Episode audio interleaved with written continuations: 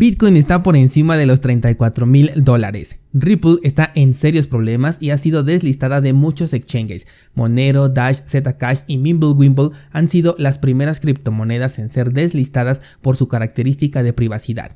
Mientras tanto, si Bitcoin fuera un banco ya sería el más grande de todos e incluso ha superado a Berkshire Hathaway y esto no le va a gustar a mi tío Warren Buffett. Ayer fue el cumpleaños número 12 de Bitcoin, Tita alcanzó un nuevo máximo histórico y Dogecoin ha despertado dando un increíble impulso del 165%. Uf, vaya que este cierre de año 2020 ha sido de lo mejor para el entorno cripto. Y descentralizados te adelanto que esto recién comienza, así como este año y este episodio. Comenzamos.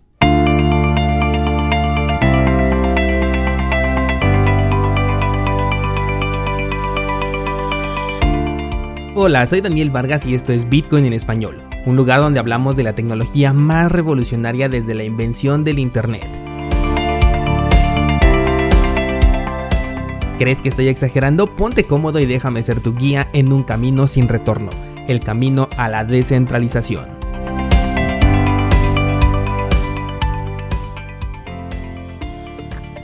Bienvenidos descentralizados, ¿cómo están? Hoy es lunes 4 de enero de 2021 Feliz año nuevo a todos y estoy seguro que muy felices todos ustedes con todo esto que estamos viendo dentro del terreno de las criptomonedas. Oigan, Bitcoin por encima de los 34 mil dólares. ¿Qué les parece? Increíble, ¿no? Pero todavía más increíble es que la mempool y las comisiones están de lo más tranquilas. Esto me hace pensar que Bitcoin todavía puede llegar mucho más lejos antes de corregir. No sé si estas semanas que no estuvimos platicando han seguido estos dos indicadores que como bien sabes utilizo mucho para ver cuál es la sensación del mercado, cuál es el sentimiento del mercado más bien dicho. Pero al menos al momento de grabar este que es el primer episodio de 2021, solamente hay poco más de 2.000 transacciones pendientes por confirmar. O sea, te estoy hablando de que podrían ser confirmadas todas en un solo bloque y con una comisión bastante baja. La verdad es que ya no sé qué pensar sobre el mercado en el corto plazo descentralizado. Sé perfectamente que a largo plazo la tendencia es alcista, pero ya el precio está muy despegado de sus medias móviles. De hecho, te estuve compartiendo por Instagram eh, diversas imágenes sobre esto a lo que se le conoce como doble profundidad. Y es que cuando vemos este fenómeno, el camino de menor resistencia es a la baja. O sea que se esperaría una corrección, pero como siempre, Bitcoin en contra de todo lo que es más probable ha seguido subiendo en lugar de corregir. Ahora, es obvio que tarde o temprano tiene que llegar esta corrección, y entre más siga subiendo, siento que más fuerte va a ser esta corrección. El detalle es saber hasta cuándo llegará ese momento y qué precio se habrá alcanzado para entonces. En Ideas Trading, por ejemplo, tienes publicado el análisis alcista de Bitcoin, el cual publiqué desde el 25 de noviembre, si no me equivoco, y todos los objetivos que fueron planteados en el análisis fueron alcanzados de manera sobresaliente, debo decir, porque se ve claramente el descanso en cada uno de los puntos que establecimos allí. Cursosbitcoin.com diagonal ideas para que puedas checar este análisis y muchos otros más.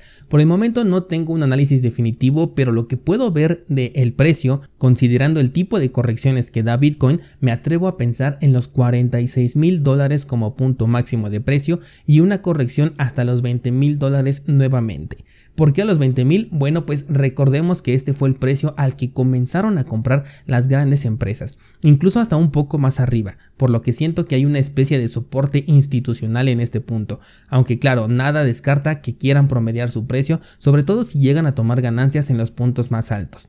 Ah, y si te quedaste con la duda de qué es esto de doble profundidad, me estoy refiriendo a la distancia que existe entre las medias móviles, tomando como base la de 8, 20 y 200 periodos. Además, también vamos a incluir al precio en este análisis, es decir, la media móvil de 8 periodos casi siempre va muy de cerca con el precio, siempre está ahí encima de las, de las velas japonesas. Pero en este caso, incluso la media móvil de 8 periodos ya está muy alejada del máximo del precio, y eso es cuando existe otra profundidad adicional. Entonces tenemos la distancia que existe entre la media móvil de 200 y la de 20, la que existe entre la de 20 y la de 8 y a su vez la distancia que existe entre la media de 8 y el punto más alto alcanzado por el precio. El que exista esta distancia tan pronunciada entre las medias móviles y el precio hace que el camino de menor resistencia sea a la baja, es decir, estamos hablando de una corrección.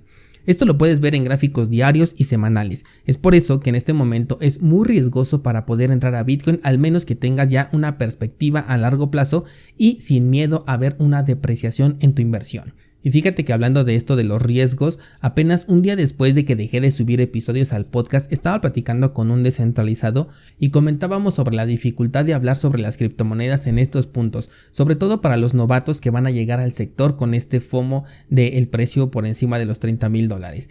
Es decir, yo aquí te hablo pues favorablemente sobre lo que es Bitcoin y esto puede hacer que te motive a entrar a invertir, pero hay que tomar en cuenta varias cosas. Una es que llegarán muchas personas nuevas que jamás han invertido en ningún mercado financiero y sus inversiones van a ser totalmente emocionales, lo cual indudablemente los llevará a pérdidas o peor aún a tener ganancias por suerte de haber entrado en un mercado alcista pero es muy difícil hablarte bien de esta tecnología y mostrarte también cómo va subiendo el precio, pero al mismo tiempo decirte que ahorita es un punto crítico para que esta sea tu primera inversión.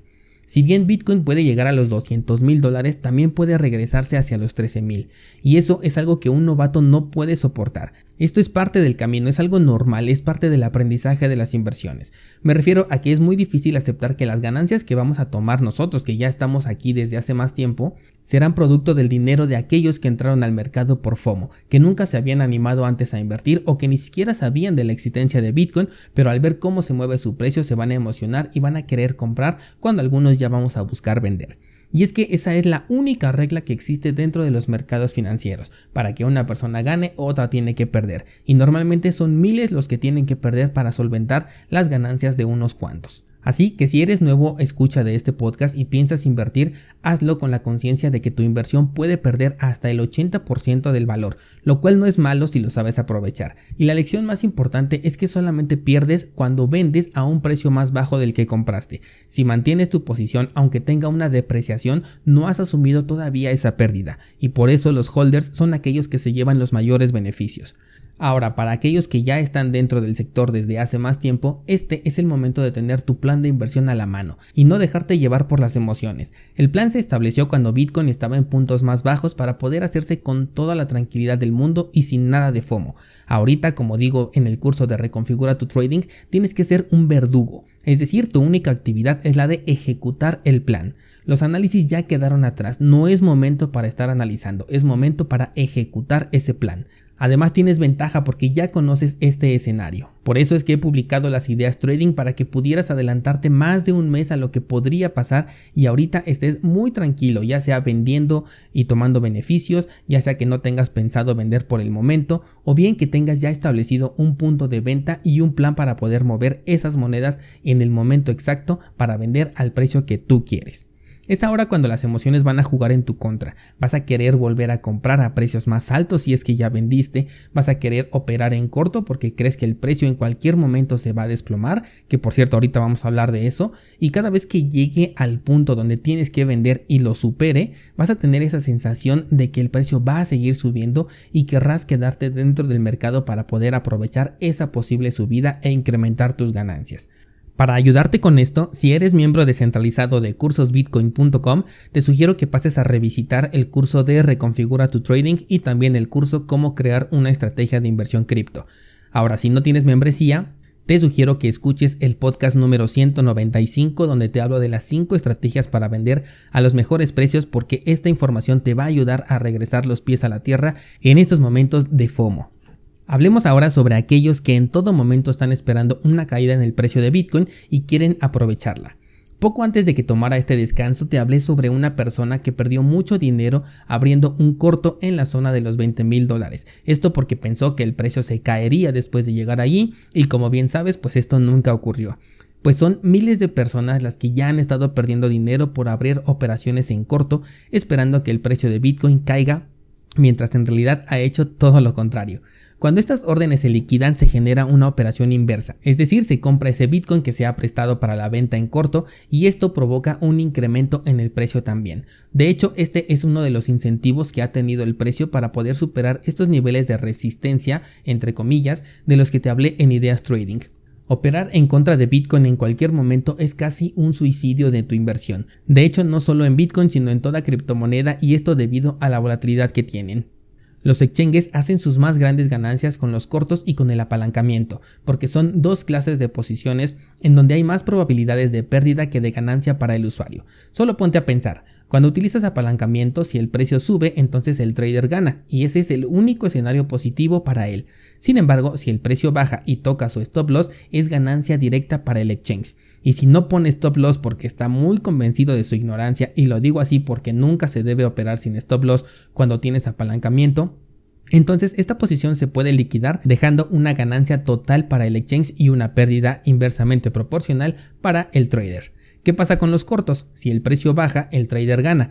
Pero de nuevo hay dos escenarios en contra del trader, el toque del stop loss y la liquidación de la posición. Y hay que considerarlas porque como la liquidez en el entorno cripto es muy pequeña en comparación con la de los mercados tradicionales, existe la posibilidad de que el stop loss no se ejecute por falta de liquidez y se vaya directamente a la liquidación.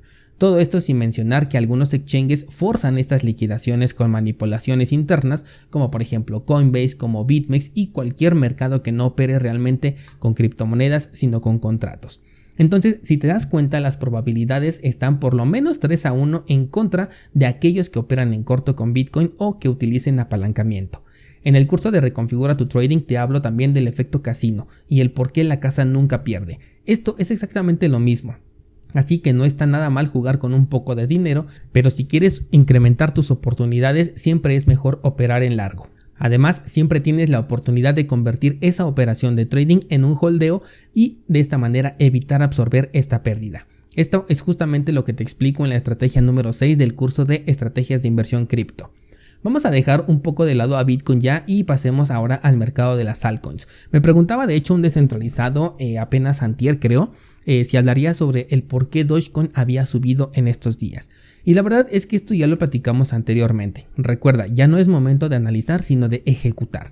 En los últimos episodios del año pasado te comenté que cuando Bitcoin comenzara a llegar a precios más altos, se suele operar de dos maneras. Una parte del capital de Bitcoin se vende eh, por fiat para conseguir ganancias en divisas nacionales y la otra parte de ese dinero se mueve a las altcoins, las cuales se van a depreciar por el efecto de la subida de Bitcoin y de esta manera se aprovecha comprar a precios muy muy bajos con unas muy buenas posibilidades de que el precio de esa altcoin incremente hasta en un 100% o incluso más. Este incremento podría suceder en un par de días o incluso horas. De esta manera lo que se busca es incrementar ahora su capital en Bitcoin.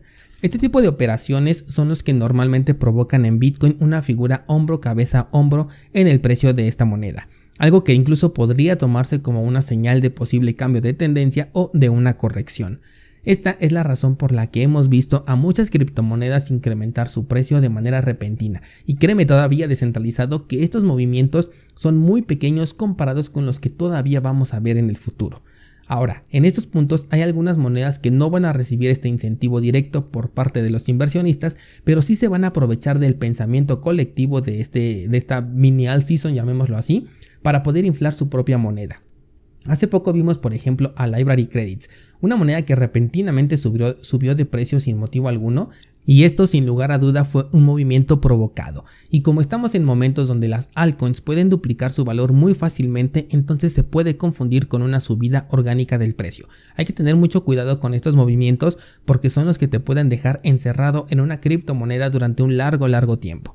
También tenemos otras monedas, por ejemplo Tita, que han tenido un excelente desempeño en las últimas semanas, pero que a su vez se trata de un proyecto que está al nivel de Ripple. Exacto, es un proyecto que puede desplomarse por temas regulatorios debido a la enorme centralización que tiene este proyecto. En estos casos es una excelente idea tomar ganancias si es que ya tienes posiciones dentro de esta moneda para de esta forma reducir tu exposición a este proyecto por si las regulaciones se llegan a poner pesadas. Ya que tocamos esto de Ripple, la verdad es que hay muchos proyectos que pueden correr con la misma mala suerte. No creo que suceda, la verdad, pero la posibilidad existe. En el caso puntual de Ripple, esto ya estaba más que cantado y por ellos mismos, ¿eh? Seguro que recuerdas aquella nota que te hablé donde el CEO de Ripple dijo que pronto veríamos una campaña de desprestigio en contra de Ripple y que no teníamos que alterarnos. Bueno, pues ahora ya viste los resultados de esta campaña de desprestigio. Ripple está perdiendo confianza en todo sentido. La moneda está siendo deslistada de muchos exchanges y de los importantes y no veo que le den todavía una solución. Todavía tengo en mente que se van a librar de esto con una multa millonaria, pero se están tardando mucho y si se quedan fuera de los exchanges principales les va a costar muy caro este error. Pero bueno, te decía sobre la declaración del CEO de Ripple porque esto no es ninguna sorpresa. La SEC y Ripple han tenido acuerdos desde siempre y este ataque que anunció el CEO es producto de un cambio en estos acuerdos pero que no le favoreció a Ripple. Entonces lo que hacen es hacerlo ver como si fuera un ataque al sector de las criptomonedas, cuando en realidad ninguna verdadera criptomoneda que cumpla con las características que tiene Bitcoin puede verse afectada por los problemas por los que está pasando Ripple. Si esto se llegara a ser más grande y más criptomonedas se pudieran ver afectadas, deberías preocuparte primeramente por aquellas que son completamente centralizadas y que se vieron beneficiadas por la creación de su token. Por ejemplo, tenemos a Ethereum, tenemos a las monedas estables, excepto a DAI, aunque todavía tengo mis reservas, pero bueno, vamos a dejarlo fuera por el momento. Tenemos a EOS, a Tron, Hedera Hashwrap, eh, Tita, ¿qué otra? Muchas DeFi, incluso que tienen una organización detrás y sacaron un token sin valor, como por ejemplo Uniswap. Eh, ¿Por qué crees que el CEO de Sushi Shop regresó todo el dinero que pensaba vender hace un par de meses? También, por ejemplo, el airdrop de Ripple es posible que se vea afectado e incluso podrían llegar a cancelarlo por todo este problema. Entonces, aunque esto sí sería un duro golpe para muchos inversionistas, también podría ser una especie de depuración en la que muchos eh, nos daríamos cuenta o se darían cuenta de qué tipo de proyecto realmente pertenece a este sector de las criptomonedas y qué tipo de proyecto no debería de estar aquí. Y por último tenemos a las monedas de privacidad y aquellas que no lo han sido, pero por haber utilizado esta bandera ahora están en problemas. Te estoy hablando del recién deslistado de Monero, Zcash, Dash y Mimblewimble, las cuales ya no van a ser aceptadas en el exchange de Bitrex por su característica de no poder ser rastreadas. Eh, así que si tienes algún balance dentro de estas criptomonedas en este exchange de Bitrex, te sugiero que lo cambies a otro lado. Este es un duro golpe que no nos cae de sorpresa porque ya hemos hablado de este tema en el pasado, pero que sí va a cambiar las reglas del juego en el mediano plazo. En cuanto a Dash y Zcash, son monedas que tienen la opción de ser privadas, pero no lo son de forma nativa, y por esta razón pierden totalmente este elemento. Dash, por su parte, ha ondeado la bandera de la privacidad a lo largo del tiempo por medio de publicidad, y ahorita en este momento que Bittrex la está deslistando, ya se arrepintió de esta publicidad y está publicando que nunca buscó ser una moneda privada, algo que la comunidad cripto se encargó de desmentir, pues existe muchísima evidencia por parte de sus publicaciones anteriores al respecto. Pienso que si esta decisión se replica en otros exchanges podría representar el fin para estas dos monedas de Dash y Zcash. En cuanto a Mimblewimble, la verdad es que tomó mucha fuerza cuando salió, muchas personas estuvieron interesadas en saber de qué se trataba, pero después quedó completamente en el olvido. Tuvo por ahí un par de problemas que dejaron ver el nivel de inseguridad que tenía su cadena, por lo que yo considero que este proyecto ya estaba muerto antes de esta noticia. Pero el verdadero afectado y caso particular que me interesa darle seguimiento puntual es Monero. Monero es una moneda que sí permite la privacidad en sus transacciones de forma nativa. Sirve incluso para eliminar el rastro de tus bitcoins y esto te lo enseño en el curso de mixers de bitcoin. Esta moneda definitivamente es privada. Y, por este motivo ha sido objetivo de intentos de ataque por parte de gobiernos que abiertamente han declarado sus intenciones para vulnerar la privacidad de esta moneda, algo que evidentemente no han conseguido. Monero es la moneda de privacidad más utilizada en el sector de las criptomonedas. No es perfecta de ninguna manera, pero cumple con su función, y verla deslistada de un exchange puede ser un duro golpe, sobre todo si otros replican esta medida. Los exchanges centralizados todavía cuentan con una fuerte influencia sobre este mercado. Si una moneda es listada, por ejemplo, en Binance o en Coinbase, automáticamente cobra más relevancia y fuerza que otra que solamente está en exchanges de más bajo volumen. La tendencia a largo plazo va en contra de estas plataformas, pero mientras llegamos a ese punto, el no tener a Monero como una opción para intercambiar disminuye enormemente esta liquidez y hace que su uso también disminuya. Aquí hay dos posturas. Por un lado, esto definitivamente va a afectar a su precio, pues tendremos menos lugares para intercambiarla, pero por otro lado conserva intacto su caso de uso. De hecho, considero que puede ser la moneda que le dé un poco de vida a los exchanges descentralizados, los cuales no se van a ver obligados a deslistar esta moneda de sus plataformas. Me interesa mucho ver qué sucederá con esta moneda, considero que no es un buen momento para invertir en ella, pero que sigue siendo útil para ganar privacidad. Ya como extra te comento que si estas medidas contra la privacidad en exchanges centralizados incrementa, otra moneda que se puede ver afectada es Verge, ya que esta es la única moneda de privacidad que podría considerar en caso de no tener disponible a Monero. Vaya cierre de año que tuvimos en el sector descentralizado, ¿no crees? Y la verdad es que no me cabe duda de que el 2021 todavía va a ser más interesante, por lo que te invito a que me acompañes como lo has hecho hasta ahora y de lo cual estoy muy agradecido tanto en este podcast como en Instagram, YouTube y por supuesto en nuestra casa cursosbitcoin.com. Todos los enlaces los encuentras en las notas de este programa. Por hoy sería todo, pero mañana, así es, mañana seguimos platicando.